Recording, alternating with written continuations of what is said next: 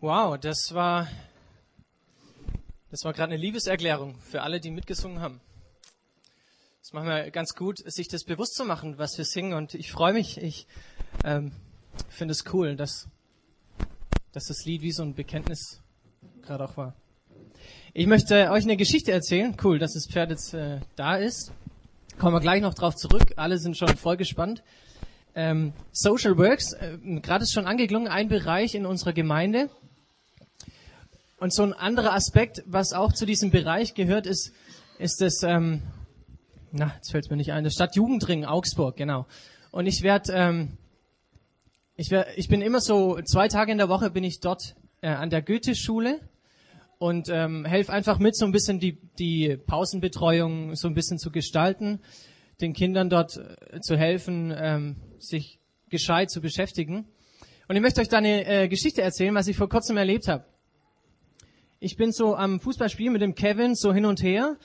Ähm, und dann fragt er mich auf einmal, hey Johannes, ähm, verdienst du eigentlich Kohle damit, dass du hier mit uns abhängst? Und ich habe ich hab gedacht, cool, dass er das fragt. Äh, ich steig da dann mal voll drauf ein und sag, sag ihm so, klar Kevin, aber das reicht noch lang nicht zum Überleben. Also es ist einfach so ein gutes Handgeld, was ich da krieg. Und dann fragt er natürlich, was machst du denn sonst noch? Und dann habe ich gesagt, ich arbeite, ich arbeite beim Projekt X mit. Natürlich äh, fragt er und kennt es nicht, fragt nach, was ist denn das genau? Und wir kommen so ins Gespräch. Ähm, und nachdem ich ihm erklärt habe, dass Zeugen Jehovas nochmal was ganz anderes sind wie das Projekt X, ähm, waren wir beide so an einem Punkt, wo ich gedacht habe, jetzt wird's spannend und jetzt habe ich so verschiedene Möglichkeiten, mit ihm weiterzureden. Eine Möglichkeit wäre gewesen, zu sagen, hey Kevin, du bist jetzt 13 Jahre alt und du weißt selber, dass du riesen viel Mist gebaut hast. Und jetzt gebe ich dir die Chance, umzukehren.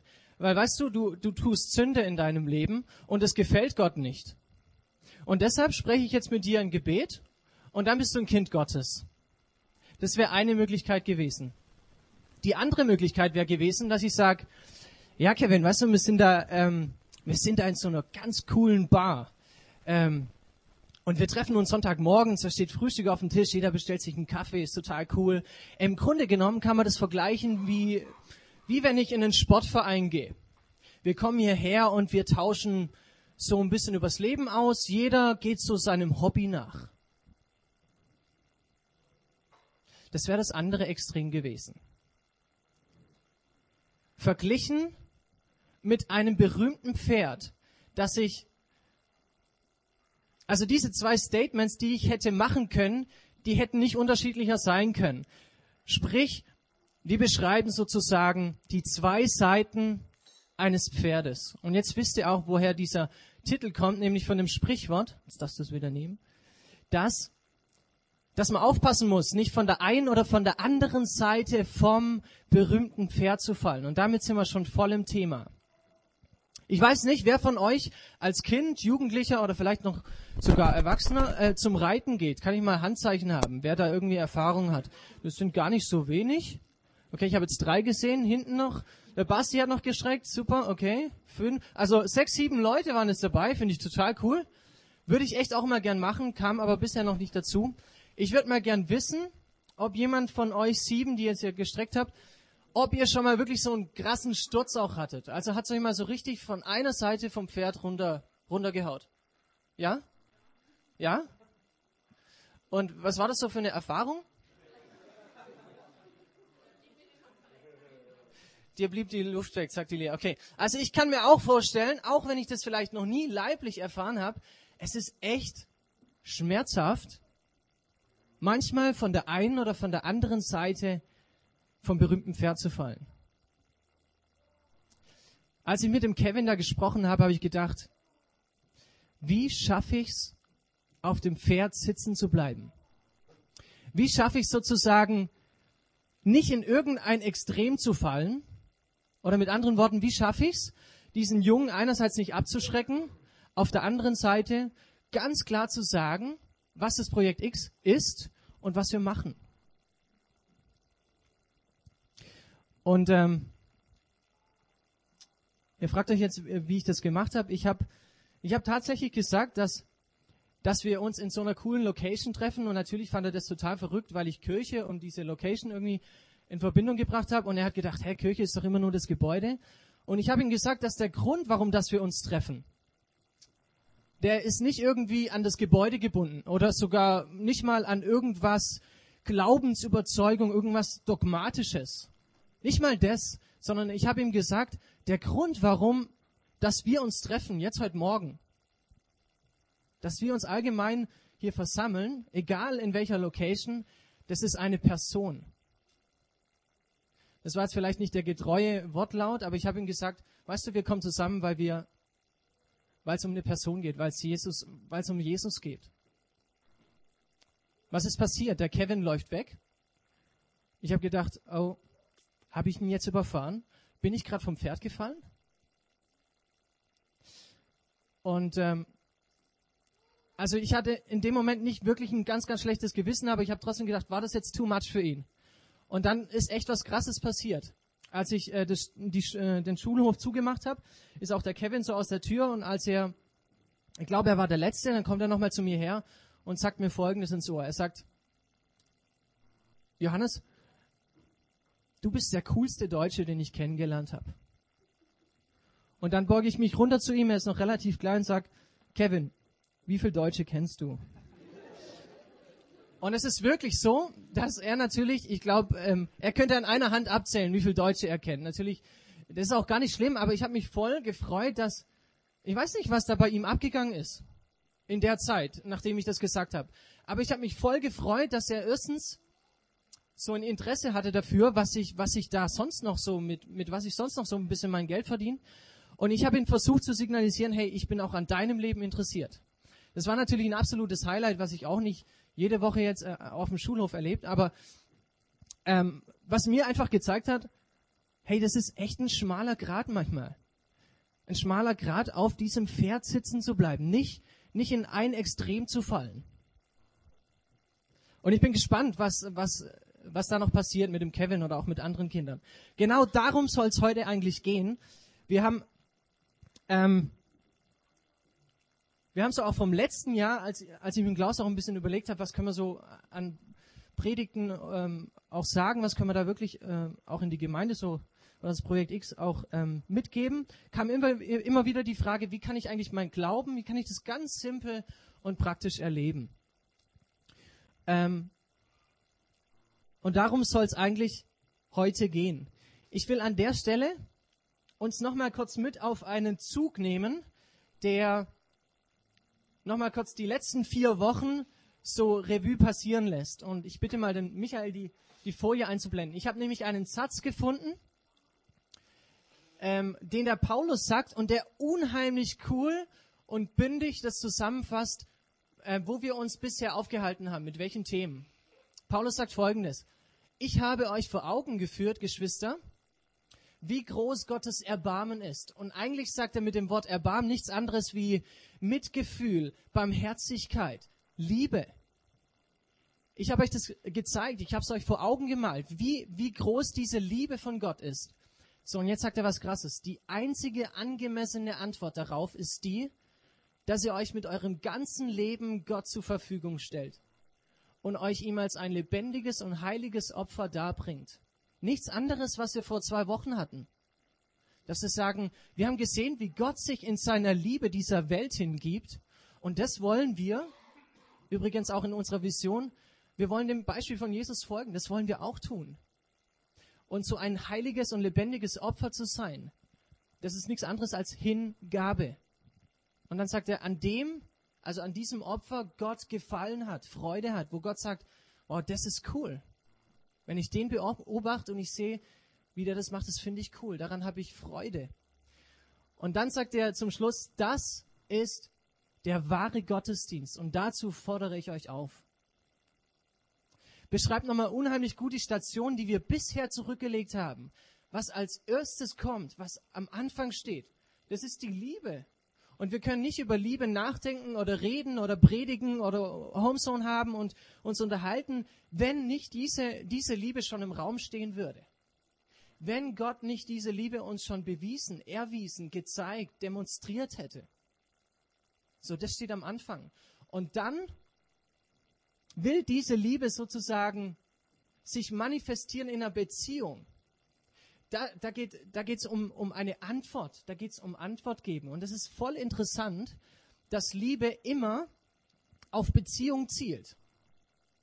Es kam auch in den letzten beiden Malen auch raus, dass, dass Liebe es nie ist irgendwas, nicht, nicht irgendwie was Abstraktes oder irgendwie so ein Wort, über, die, über das man abstrakt reden kann, sondern Liebe, Liebe will, will gelebt werden. Liebe will sich in einer Beziehung ausdrücken.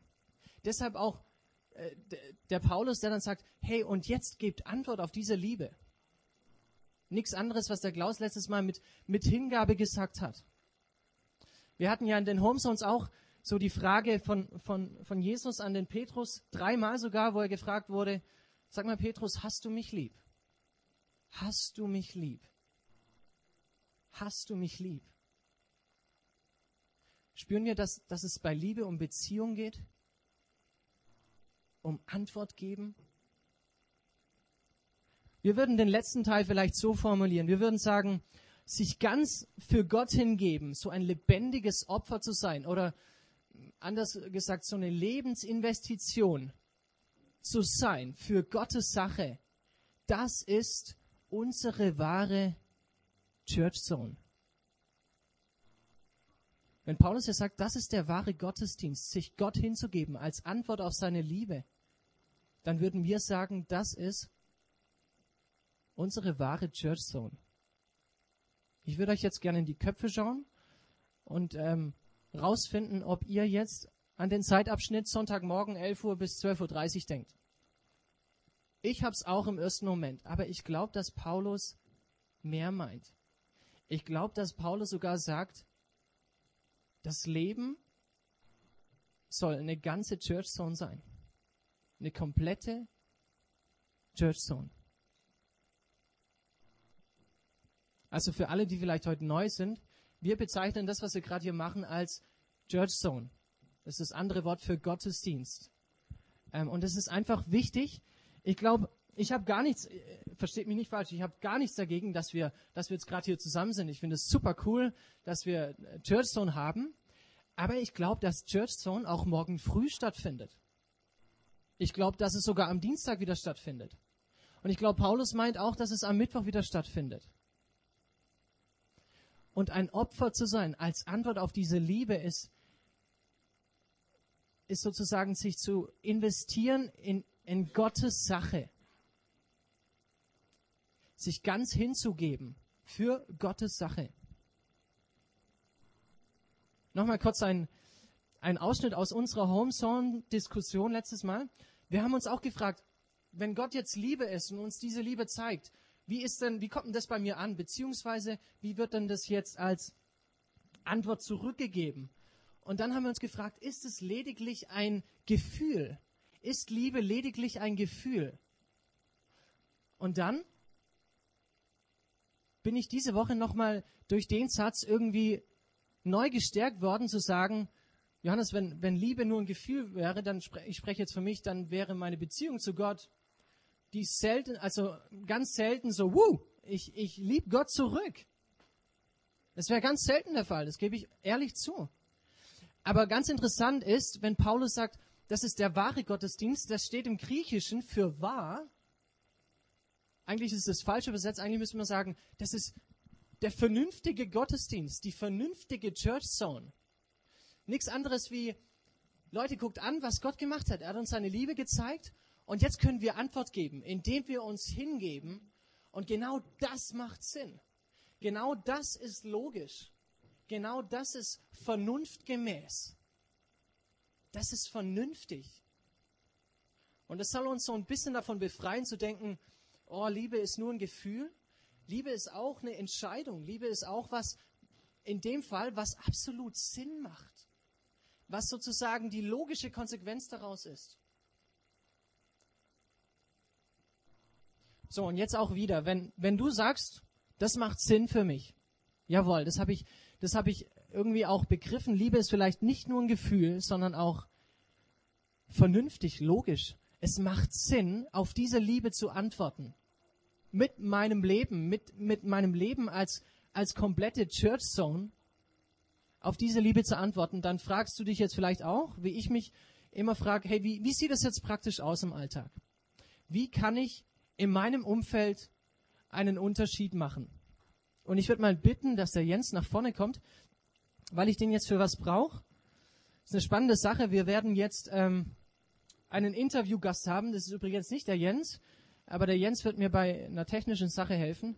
Wir werden jetzt den Hannes Affeld anrufen, einen Menschen in, in Hamburg. Und mehr sage ich mal noch nicht. Hallo? Hallo? Hallo Hannes. Ja? Moin, moin. Hallo. Geht's dir gut? Ja, mir geht's gut. Wir sind voll auf Sendung und wir haben dich gerade aus dem Gottesdienst geholt. Stimmt das? Ja, ich warte schon hier auf Okay, euren super. Anruf. Klasse. Also wir verstehen dich super. Ähm, jetzt sitzen Gut. hier ganz viele Leute vor mir und die haben alle keine Ahnung, wer du eigentlich bist. Deshalb würde ich dich einfach mal bitten, Ja. dass du dich ähm, kurz vorstellst, was zu deiner Person, zu deiner Arbeit sagst. ja. Also ich bin Johannes Affelt, ich bin 31 Jahre alt, äh, verheiratet, zwei Kinder. Das sind so die harten Fakten. Und ansonsten bin ich äh, Sozialpädagoge und Diakon und arbeite in der Wohnungslosenhilfe. Okay, kannst du äh, kurz in ein, zwei Sätzen sagen, was Wohnungslosenhilfe, also was du da genau machst? Ja, im Grunde sagt es der Begriff schon, dass äh, Wohnungslose sind Menschen, die letztendlich keine Wohnung haben. Äh, viele kennen wir ja auch, wenn wir manchmal durch die Fußgängerzone gehen. Aber ganz oft sind es auch Leute, die wir gar nicht zu Gesicht bekommen, die ganz oft bei Freunden übernachten über längere Zeiträume oder die auch direkt aus dem Gefängnis entlassen werden und dann auch ohne Wohnung dastehen.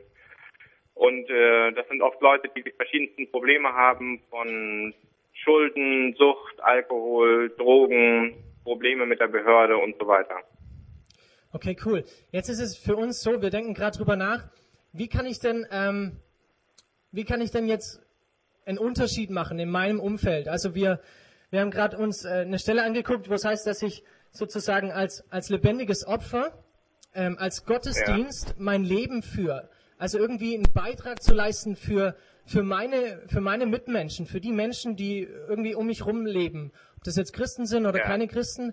Und jetzt die Frage so an dich, ähm, hast du irgendwie so ein Beispiel, wo du mit deinem Beitrag ähm, helfen konntest, beziehungsweise äh, sich irgendwas verändern konnte bei, bei jemand anderem im Leben?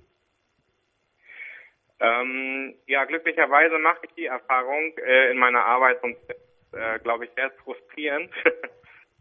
Okay. ähm, also ich erlebe es ganz oft, dass Leute sich zum Beispiel nach Jahren anfangen zu öffnen und überhaupt erstmal zu reden, zum Beispiel über ihre Drogenabhängigkeit, über viele Leiden und Schmerzen, die sie erfahren haben in ihrem Leben.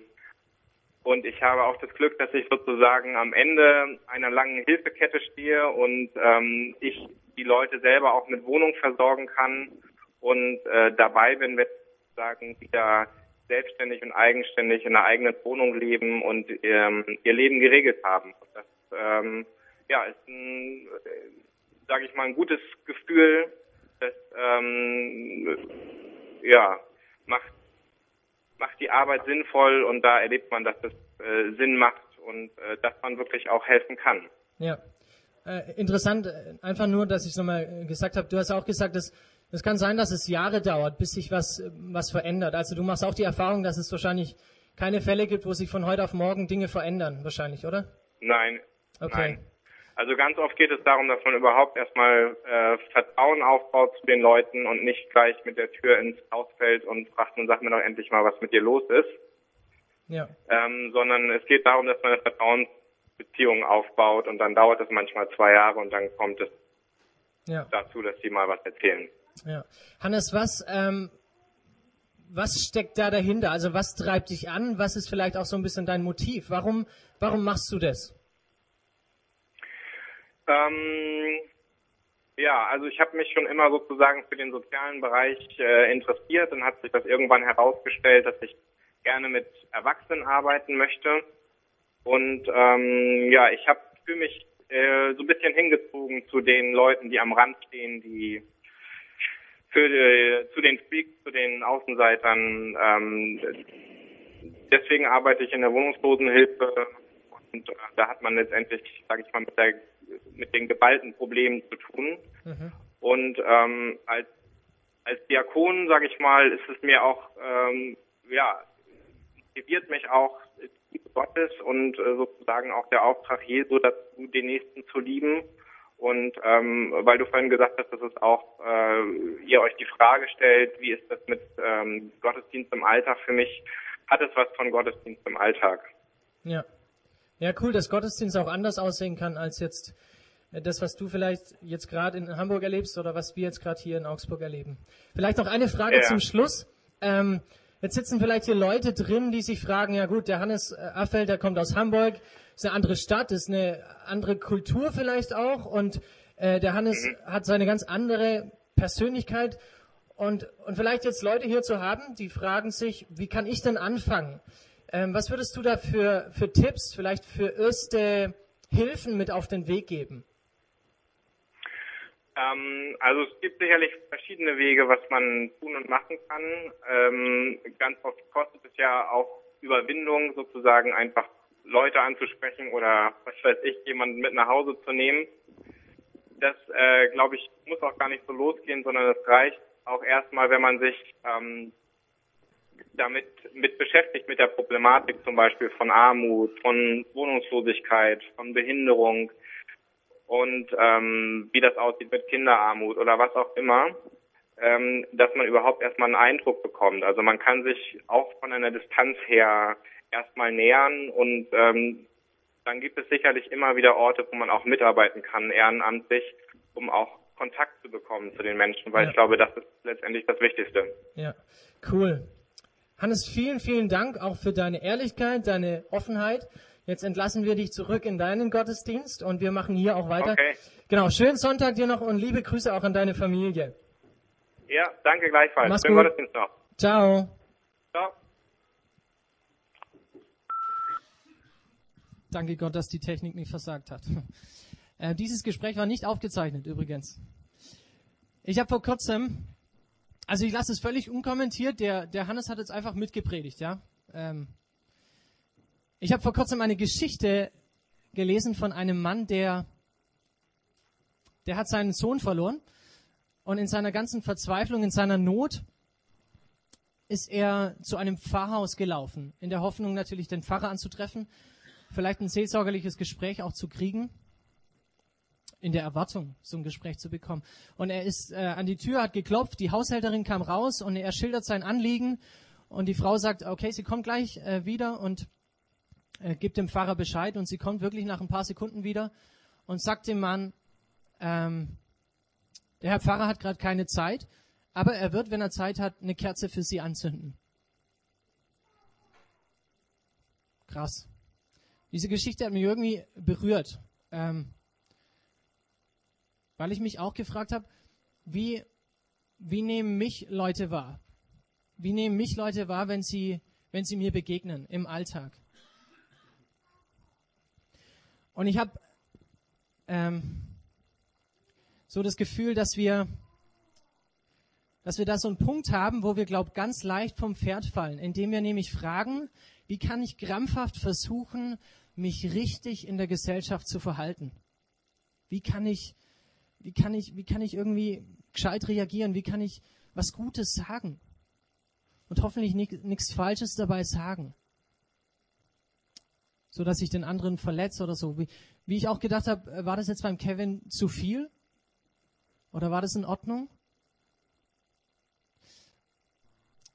Ich glaube, es ist eine falsche Frage zu, zu fragen, ähm, wie kann ich jetzt richtig in der Gesellschaft leben? Und ich will mal versuchen, so den Spieß umzudrehen, die Perspektive zu wechseln und zu fragen, jetzt auch für dich ganz persönlich, erleben spüren deine Menschen, also mit deinen Menschen meine ich jetzt die Menschen in deinem Umfeld, völlig egal, jetzt hier im Projekt X, aber auch bei der Arbeit, bei, beim Sportverein, beim Pilates oder, oder äh, keine Ahnung, im Fitnessstudio, spüren, erleben diese Menschen, dass du Jesus von ganzem Herzen lieb hast. Und ich erhoffe mir von, von dieser Perspektivenwechsel, von diesem Wechsel, dass, dass eins geschieht, nämlich dass es uns den Druck nimmt, zu denken, wir müssen wieder was tun. Der Hannes hat jetzt äh, was gesagt, dass man sich zunächst mal auch informiert, sich über Dinge, wirklich über Dinge recherchiert, um rauszufinden, wie ist eigentlich jetzt zum Beispiel die Lage jetzt hier in Augsburg für Armut oder ähm, Obdachlosigkeit oder sonst so, solche Dinge. Die Frage, spüren, erleben diese Menschen in meinem Umfeld, dass ich Jesus lieb habe, soll uns den Druck nehmen und soll uns zeigen, wo eigentlich unsere, unsere ganze, ähm, unser, unser Verlangen, jetzt bei Menschen zu sein, herkommt, nämlich dass, dass ich Antwort gebe. Dass ich Antwort gebe und sage, mein Leben soll eine Church Zone sein. Mein Leben soll ein Gottesdienst sein. Ich möchte, ich möchte Jesus lieben. Und ich glaube, dann dann, dann werden Dinge sich ändern. Ich glaube auch, dass wenn ich, wenn ich Jesus lieb habe, dann, dann werde ich anfangen, glaube Dinge, Menschen in meinem Umfeld anders wahrzunehmen. Wenn ich Jesus lieb, dann beginne ich Menschen zu begegnen, vielleicht auf eine andere Art und Weise wie bisher. Und wenn ich jeden Morgen auch sage, oder wenn ich mir einfach bewusst mache, es geht zuerst darum, Jesus zu lieben, dann glaube ich auch, dass wir, dass wir Menschen auf einmal zuhören können. Und ich glaube, in Augsburg gibt es viele Menschen, die einsam sind und die einfach mal nur ihr Leben von der Seele reden wollen. Ich glaube, dass wir auch zu solchen Menschen kommen würden. Und ich glaube, wer Jesus liebt, der ist auch imstande, andere Menschen zu lieben. Das hört sich jetzt sehr, sehr simpel an und ich will das euch echt sagen, ich glaube nicht, dass es so ganz simpel ist. Ich glaube auch, das Leben ist in der Hinsicht vom Pferd zu fallen oder auf dem Pferd sitzen zu bleiben, sehr, sehr kompliziert und komplex. Und wir müssen ähm, uns da, glaube ich, auch zu verstehen geben, wir werden da nicht irgendwie mal in einen Zustand kommen, wo wir sagen, wow, jetzt funktioniert es perfekt und ich kann, ich kann einfach Zeugnis für, für mein Umfeld sein. Ich kann von Jesus erzählen. Und ich glaube sogar, dass es nicht immer entscheidend ist, ähm, sofort mit, mit der Tür ins Haus zu fallen, sofort von Jesus anzufangen. Ich glaube, dass dass meine Beziehung zu Jesus einfach zuerst mal auch sagt, verbring Zeit mit diesen Menschen. Sei bei diesen Menschen. Und geb dich ganz diesen Menschen auch hin. Vielleicht fällt dir ähm, diese eine Mutter ein, wenn du dein eigenes Kind in den Kindergarten bringst, die da immer steht, auch ihr Kind mitbringt und die sieht irgendwie mega traurig aus, jeden Tag. Vielleicht ist es mal dran, die anzusprechen. Oder ich denke an die Schülerin, die, die, ähm, die täglich gemobbt wird und, und, und ihr Leben ist es ein Horror. Vielleicht ist es dran, dass du sagst, hey, ich stehe auf deiner Seite. Ich stelle mich zu dir. Was glaubt ihr, was das für eine gute, eine krasse Botschaft für diese, für dieses gemobbte Mädchen wäre? Ich denke an, an die Frau, die unter mir wohnt und von der ich sehr überzeugt bin, dass sie relativ, dass sie so gut wie nie Besuch hat. Was würde passieren, wenn ich ihr einfach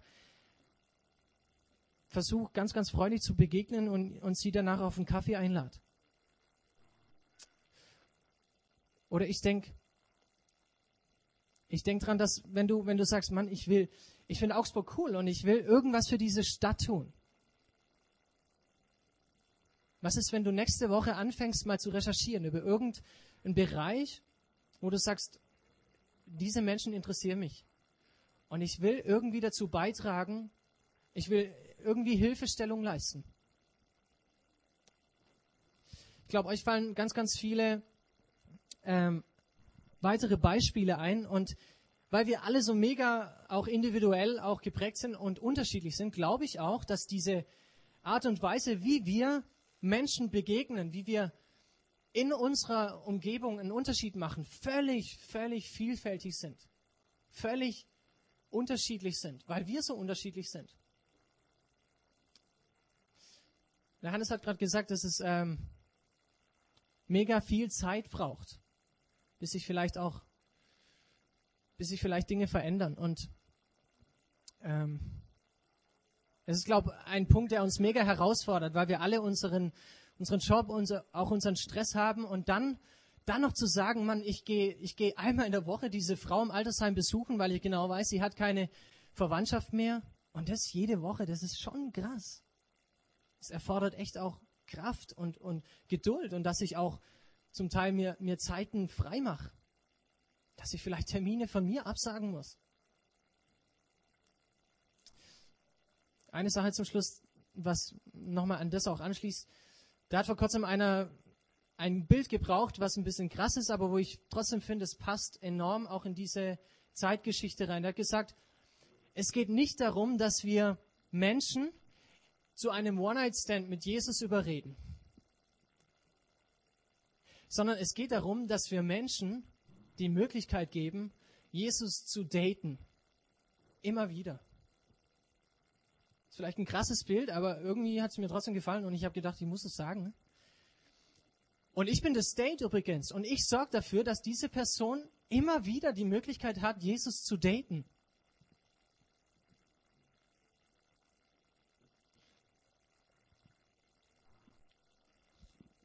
Ich würde Michael bitten, bitten, die nächste Folie zu zeigen. Ihr habt auf euren Tischen eine, eine Postkarte. Ich glaube, es müsste auch für jeden reichen. Es sind genügend da. Wenn ihr da mal kurz drauf schaut,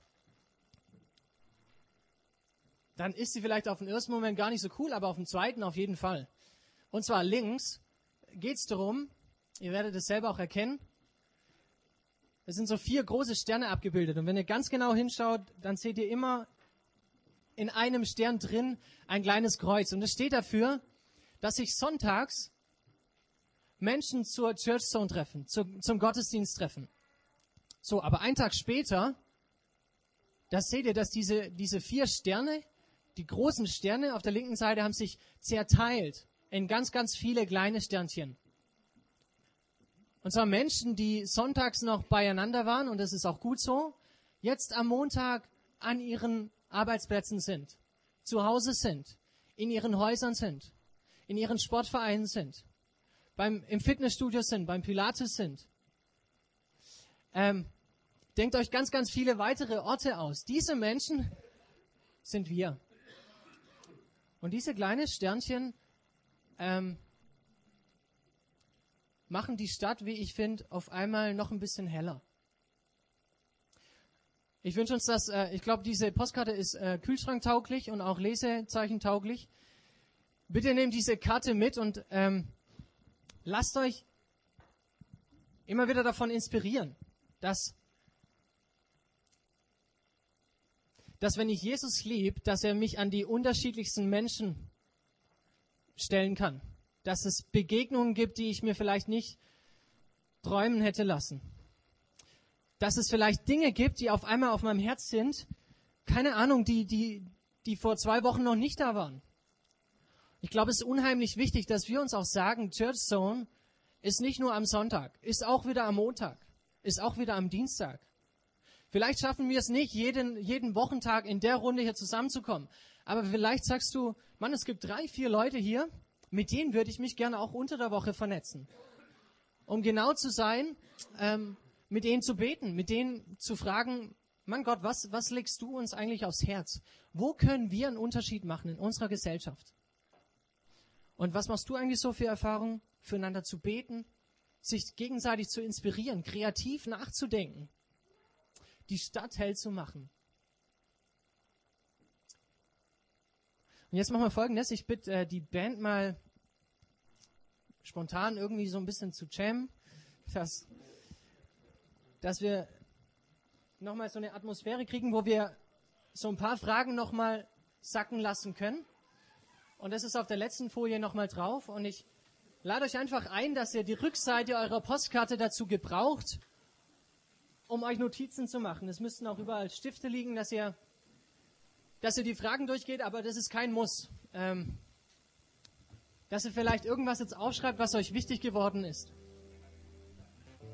dass euch Menschen in den Sinn kommen. Dass ihr auf einmal Gesichter vor Augen habt, wo ihr sagt, jawohl, der ist mir jetzt gerade eingefallen. Für den kann ich diese Woche was machen. Ich habe hier aufgeschrieben, dass die Nachricht von Jesus und seine Liebe die bezeichnen wir als gute Nachricht. Es gibt auch manche Bibelübersetzungen, die heißen gute Nachricht Bibel. Und jetzt die Frage an dich, für wen kannst du diese Woche, vielleicht nicht nur diese Woche, vielleicht von nun an so eine gute Nachricht werden? Für wen kannst du so einen Date-Doktor werden? Und auf welche Art und Weise? Wie kannst du das tun?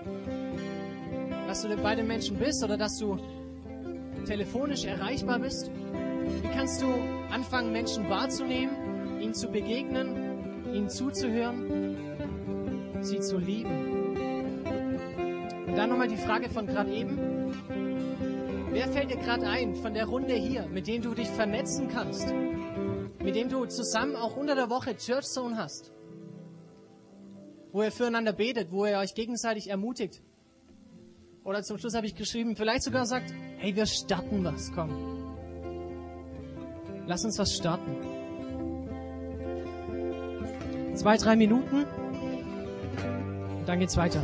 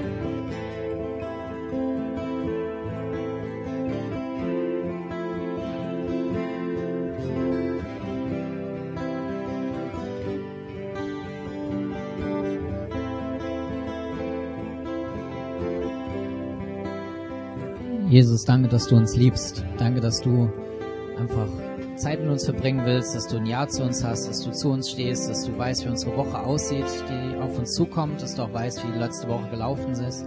Du weißt, was das alles, was Johannes gesagt hat, in uns bewirkt hat, an wen wir gedacht haben, an was wir gedacht haben.